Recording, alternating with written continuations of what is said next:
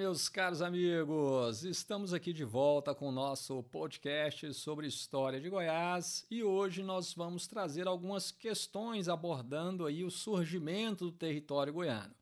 Galera, o propósito desse bloco é para que você que está estudando para concursos públicos em Goiás possa perceber como este assunto abordado até aqui nos blocos anteriores pode aparecer na nossa prova, pode aparecer nas nossas provas, né? Porque são várias provas aí que cobram este conteúdo. Então eu separei algumas questões e eu vou discutir agora com vocês, vou fazendo a leitura aqui de uma forma bem tranquila para que você possa acompanhar.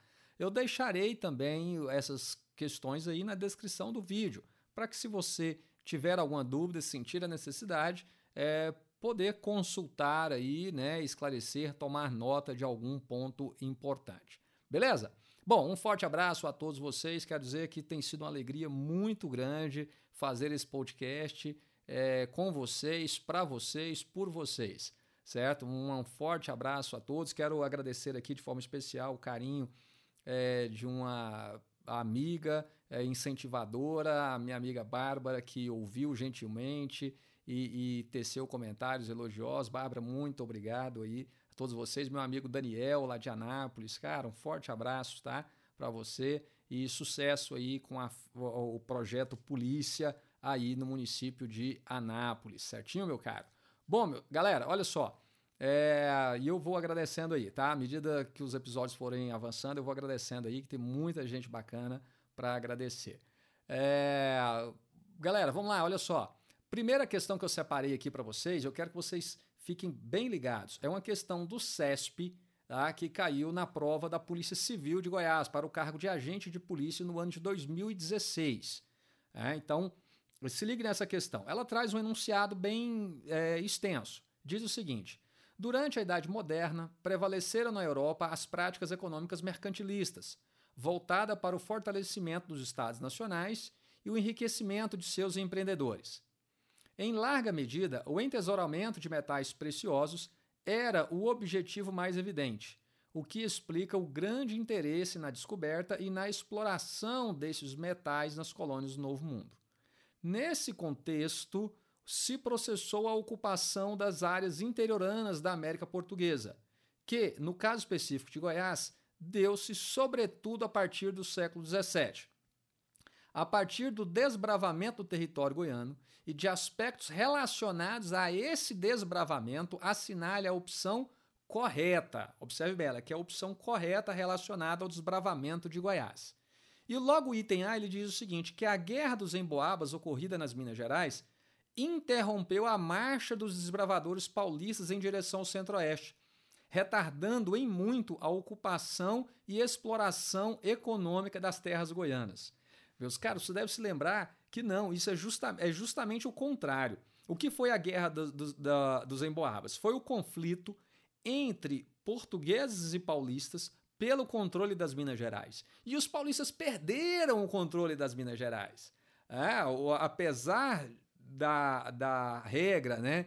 de que aquele que encontrava riqueza tinha primazia ali na sua exploração, a, a, como o ouro encontrado foi de forma abundante, em grande volume, a coroa acabou tomando das mãos dos paulistas a exploração é, das Minas Gerais, né? Então tomou para si. Nesse conflito ficou conhecido como a Guerra dos Emboabas.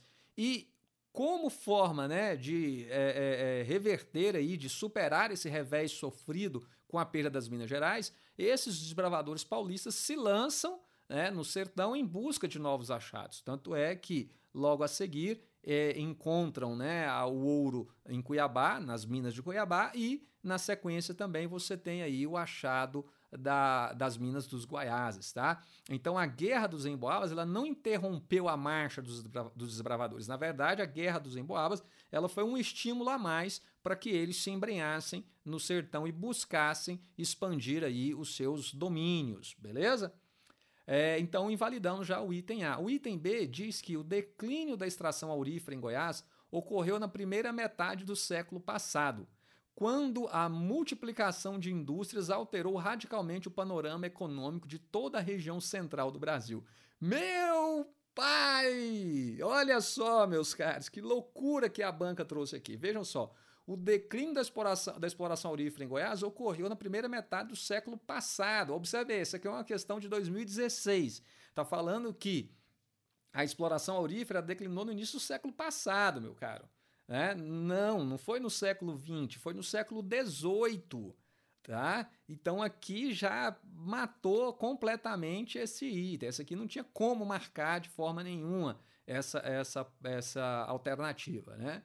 É, e nós só vamos falar aí em desenvolvimento industrial, né? É, algo mais significativo para Goiás do ponto de vista industrial, já no final do século XX.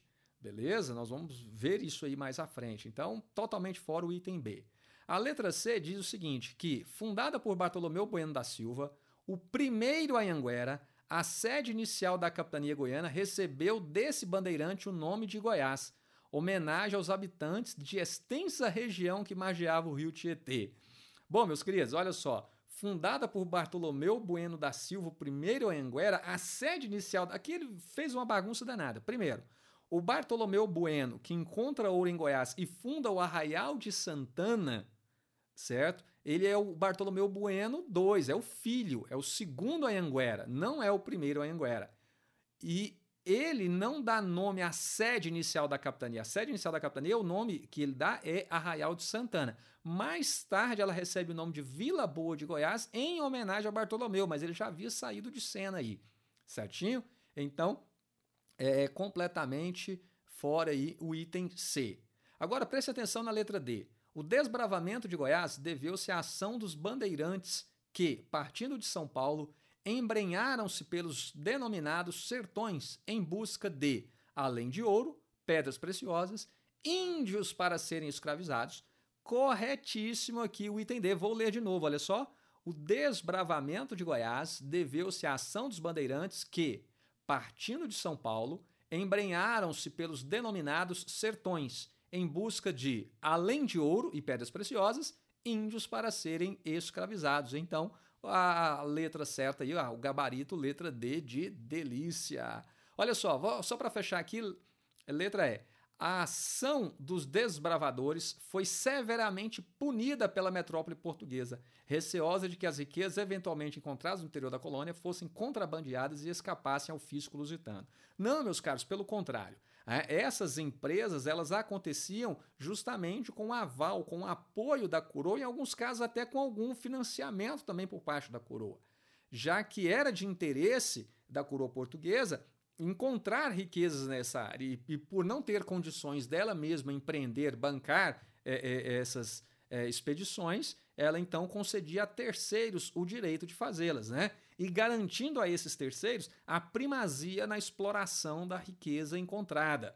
Por isso que coube a Bartolomeu, no caso do Arraial de Santana, a divisão das datas. E claro, né, ele separou para si as datas que ele viu ali que eram mais vantajosas, aquelas que estavam com maior volume de ouro para ser extraído, certo? Então, elas eram, na verdade, não eram punidas, né? Elas eram, então, é, estimuladas pela coroa. É, beleza? Então, assim, finalizamos aí a análise dessa primeira questão que eu separei é, para vocês, tá? Então, guardem isso. Essa ação dos bravadores, ela acontecia com autorização da metrópole portuguesa, tá? É, próxima, próxima questão aqui, meus caros, que eu vou discutir com vocês é uma questão do ano de 2016 também, da banca Funrio. Essa questão apareceu no concurso para bombeiro militar do estado de Goiás na prova de soldado. Vamos lá, olha só. É, a impraticabilidade de se povoar a dita capitania de Goiás, nem outra qualquer parte da América Portuguesa, senão com os nacionais da mesma América, e que, achando-se todo o sertão daquele vasto continente coberto de índios, estes deviam ser principalmente os que povoassem os lugares, as vilas, as cidades que fossem se formando. Se formando. Bom, meus caros, esse aí é um, te, um trecho né, da carta régia de Dom José a, primeiro a Dom José Vasconcelos, governador da capitania de Goiás, tá? do ano de 1758. Esse fragmento faz parte de uma obra aí do padre é, Luiz Palacim, é, intitulada aí, O Século do Ouro em Goiás.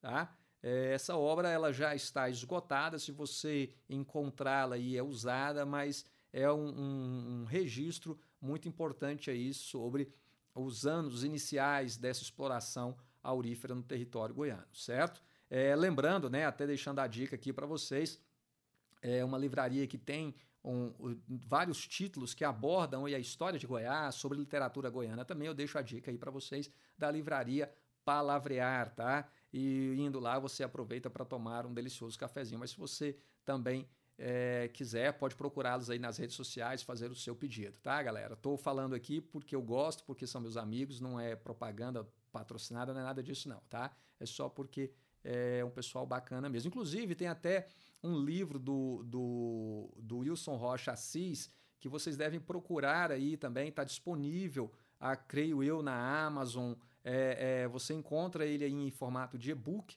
tá? Acho que ele, a edição física dele está esgotada, mas você encontra em formato de, de e-book também sobre a história de Goiás, tá? Do Wilson Rocha Assis. Ele é procurador, atualmente ele é procurador é, federal, certo? Então fica aí uma dica também é, de leitura sobre história de Goiás. Mas vamos lá então, olha só.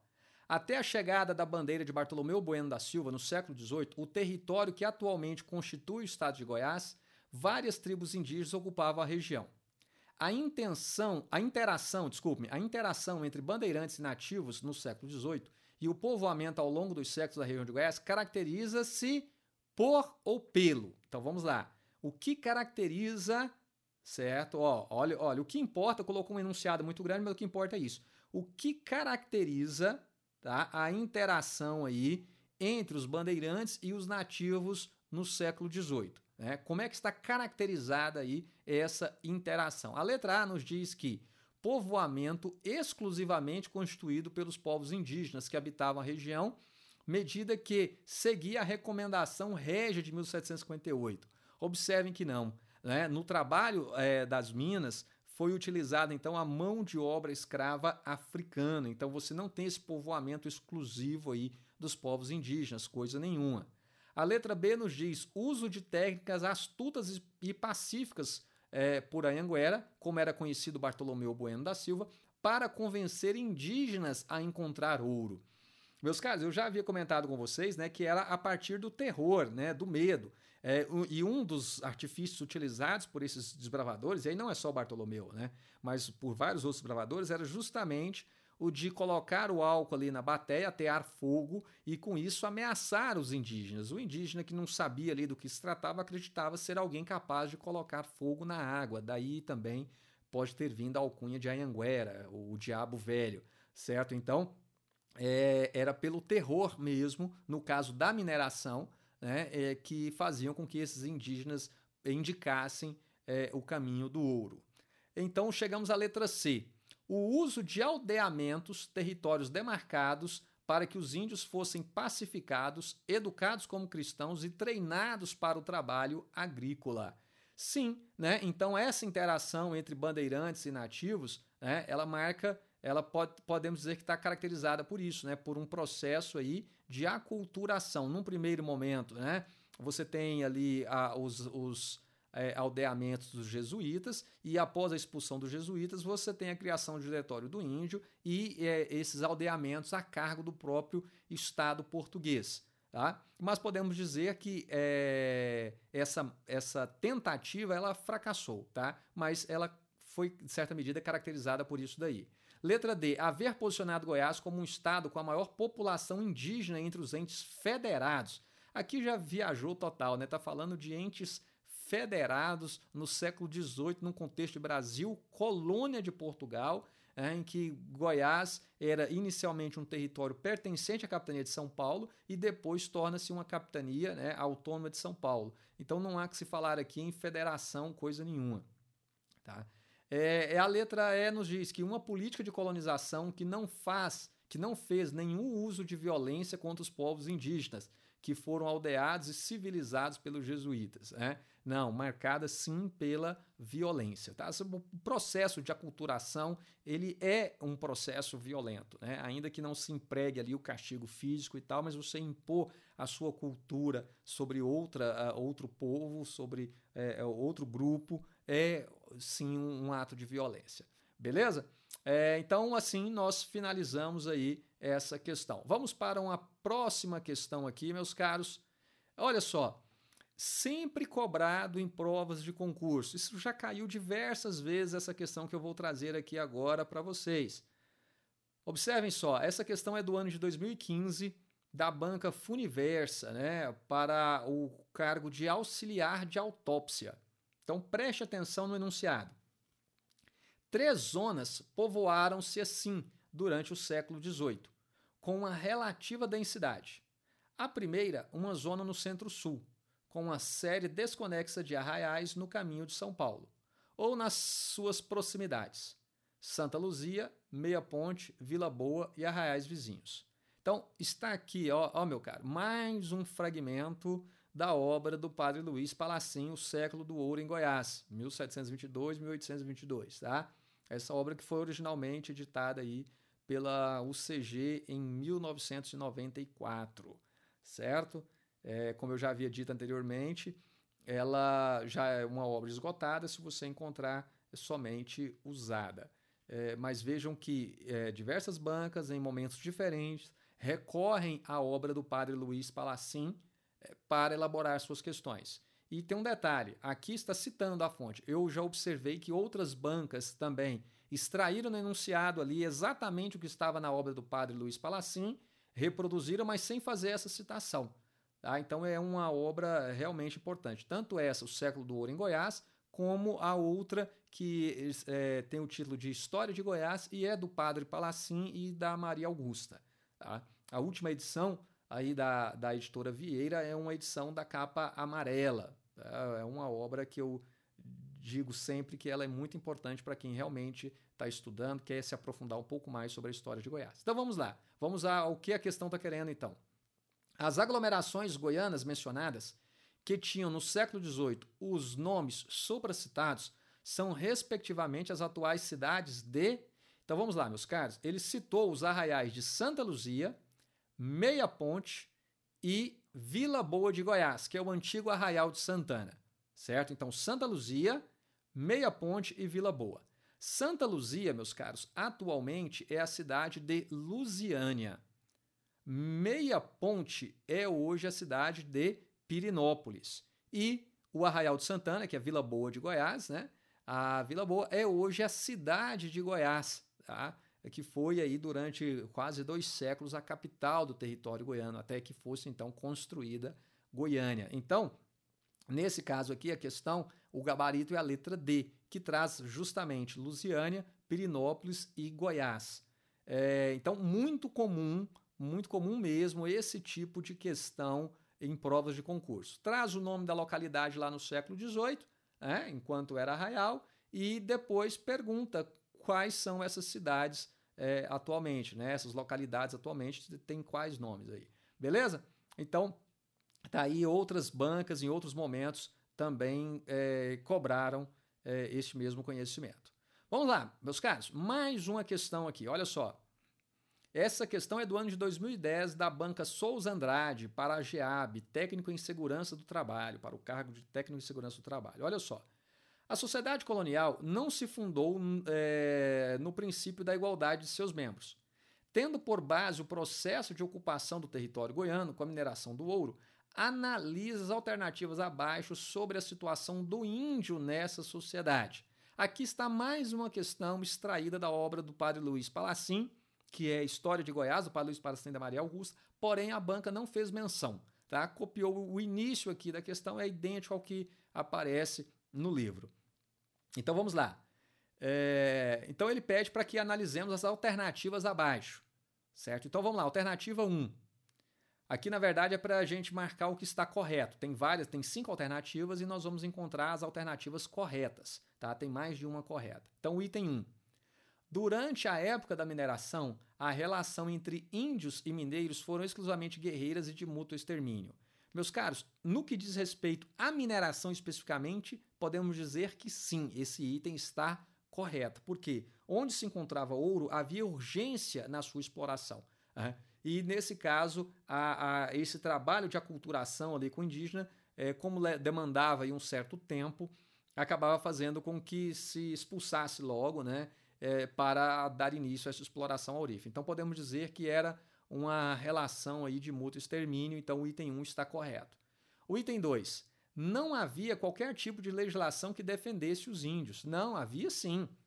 Observem que lá no regimento estava estabelecido é, a política de paz e respeito para com os indígenas, ainda que isso não fosse seguido à risca, principalmente no que diz respeito à mineração. Mas a legislação existia. O indígena ele só poderia ser morto caso ele tentasse contra a vida de um colonizador, de um cristão, de um branco.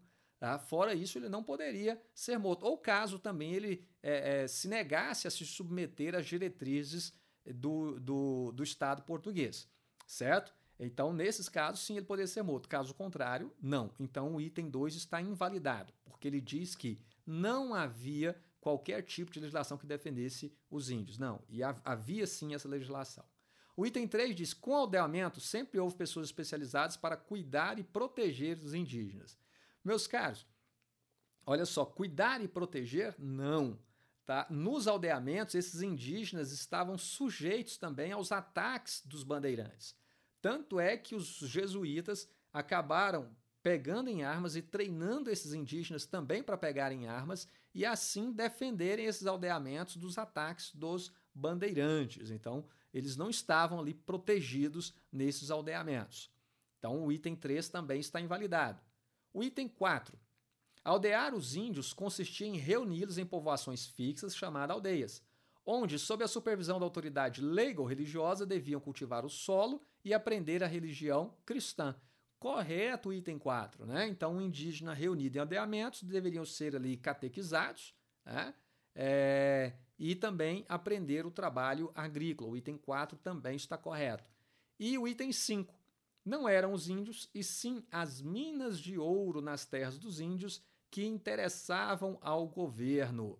Correto, meus caros, né? Era sim, né, o ouro que estava ali que interessava, não havia o interesse no indígena. Por isso que no que diz respeito à atividade mineradora, a relação entre mineradores e indígenas era uma relação de mútuo extermínio e assim Nesta questão, nós temos como itens corretos aí o item 1, 4 e 5. Né? Essa questão ela é daquele modelo de questão que traz né, vários itens e depois pede para que você marque correto, né, trazendo ali uma sequência de itens corretos. Beleza? Bom, é, vamos lá. Mais uma questão. Pessoal, isso, esse tópico que eu vou trabalhar aqui com vocês já apareceu em diversas provas. Tá? Em diversos momentos nós tivemos este item aparecendo. Prestem atenção. Essa prova é de 2010, tá? da FUNCAB, é, para o cargo de analista ambiental da Secretaria é, de Meio Ambiente e Recursos Hídricos de Goiás. Tá? Vamos lá. A descoberta do ouro no Brasil, no século XVII, ativou a cobiça das autoridades, que identificavam a riqueza com a posse de metais preciosos. Né? Era o metalismo. Lembre-se do que eu falei. Né? Então, identificavam a riqueza com a posse de metais preciosos.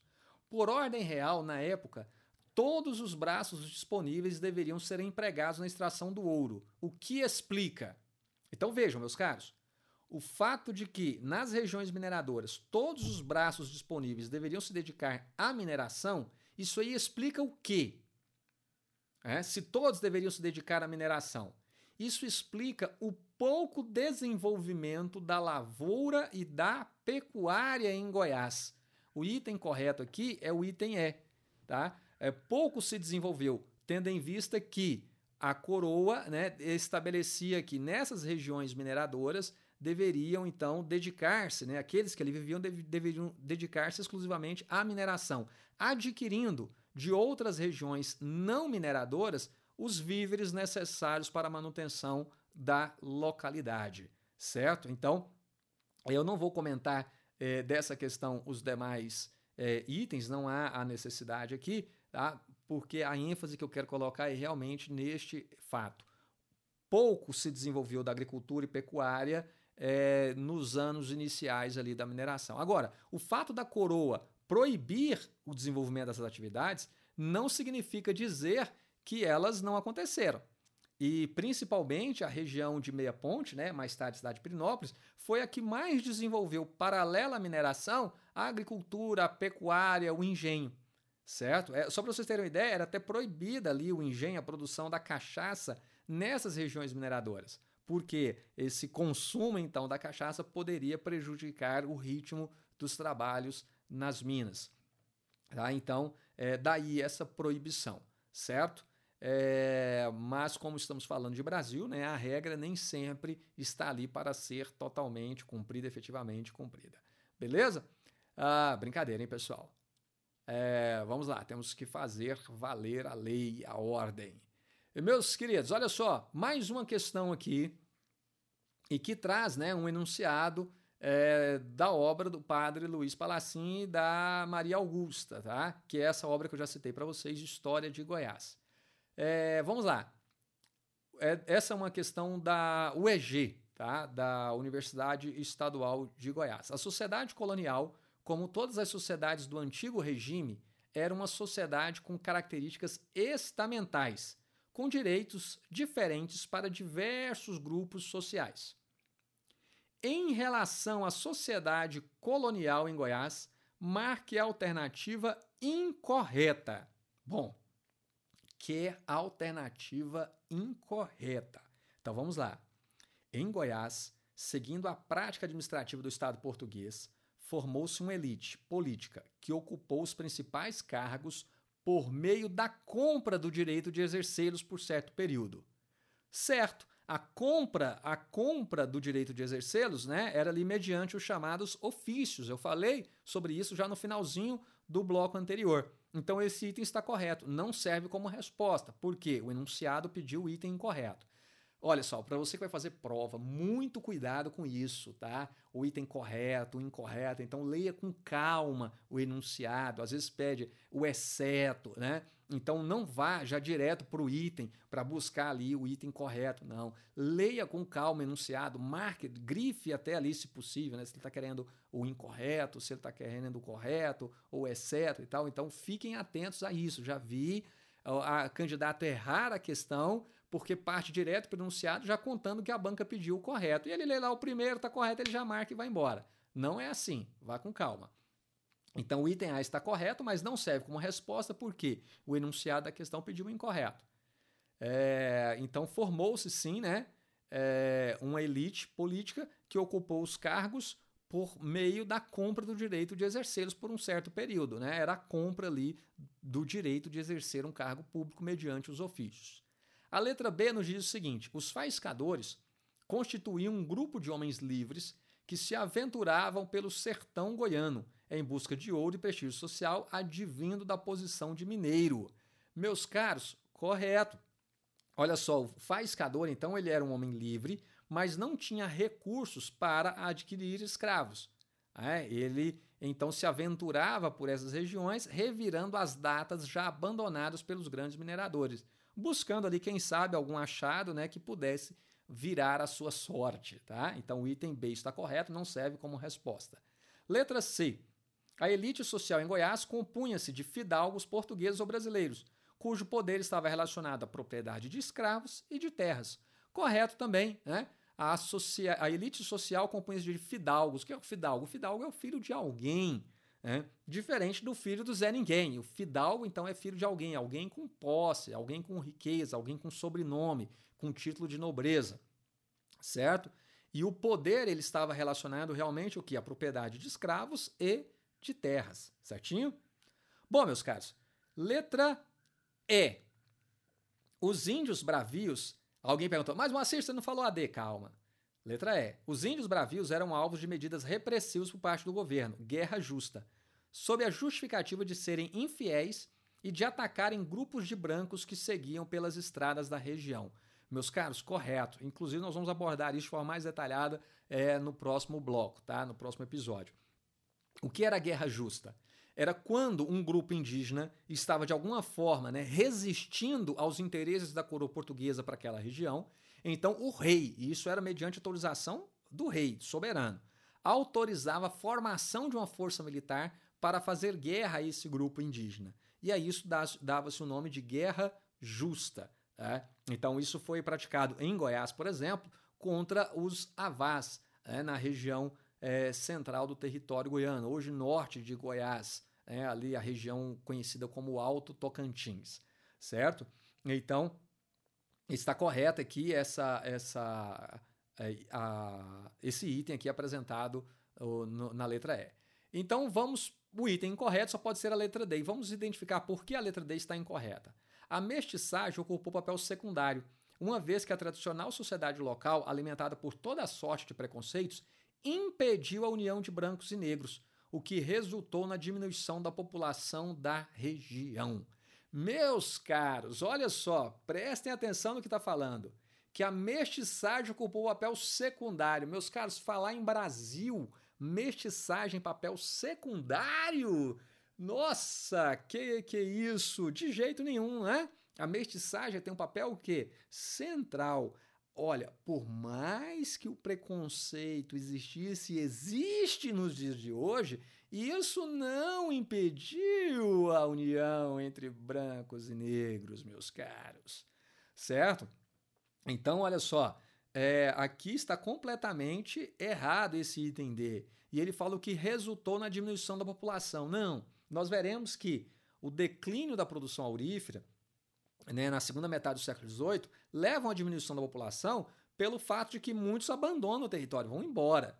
Ah, mas não tem nada a ver aí com essa questão da mestiçagem ter papel secundário e do preconceito impedir essa união. Não.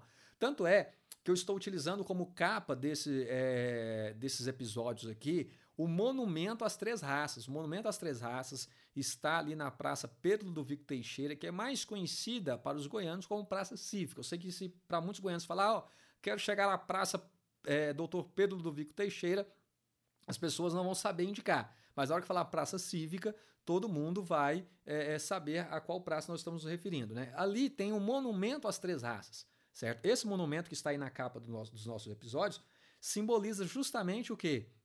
O território goiano né, sendo erguido pelo elemento, né, pelo indígena, pelo africano e pelo europeu. Então é justamente essa mestiçagem, a união desses, desses três povos, dessas três raças, vamos dizer assim, né, erguendo o território goiano. Tá? Então o item que está invalidado é a letra D, que fala que a mestiçagem ocupou, ocupou o papel secundário, uma vez que a tradicional sociedade local alimentada por toda sorte de preconceitos impediu a união de brancos e negros. Não, o preconceito ele existia e existe até hoje, isso é fato, mas isso não impediu que a miscigenação ocorresse.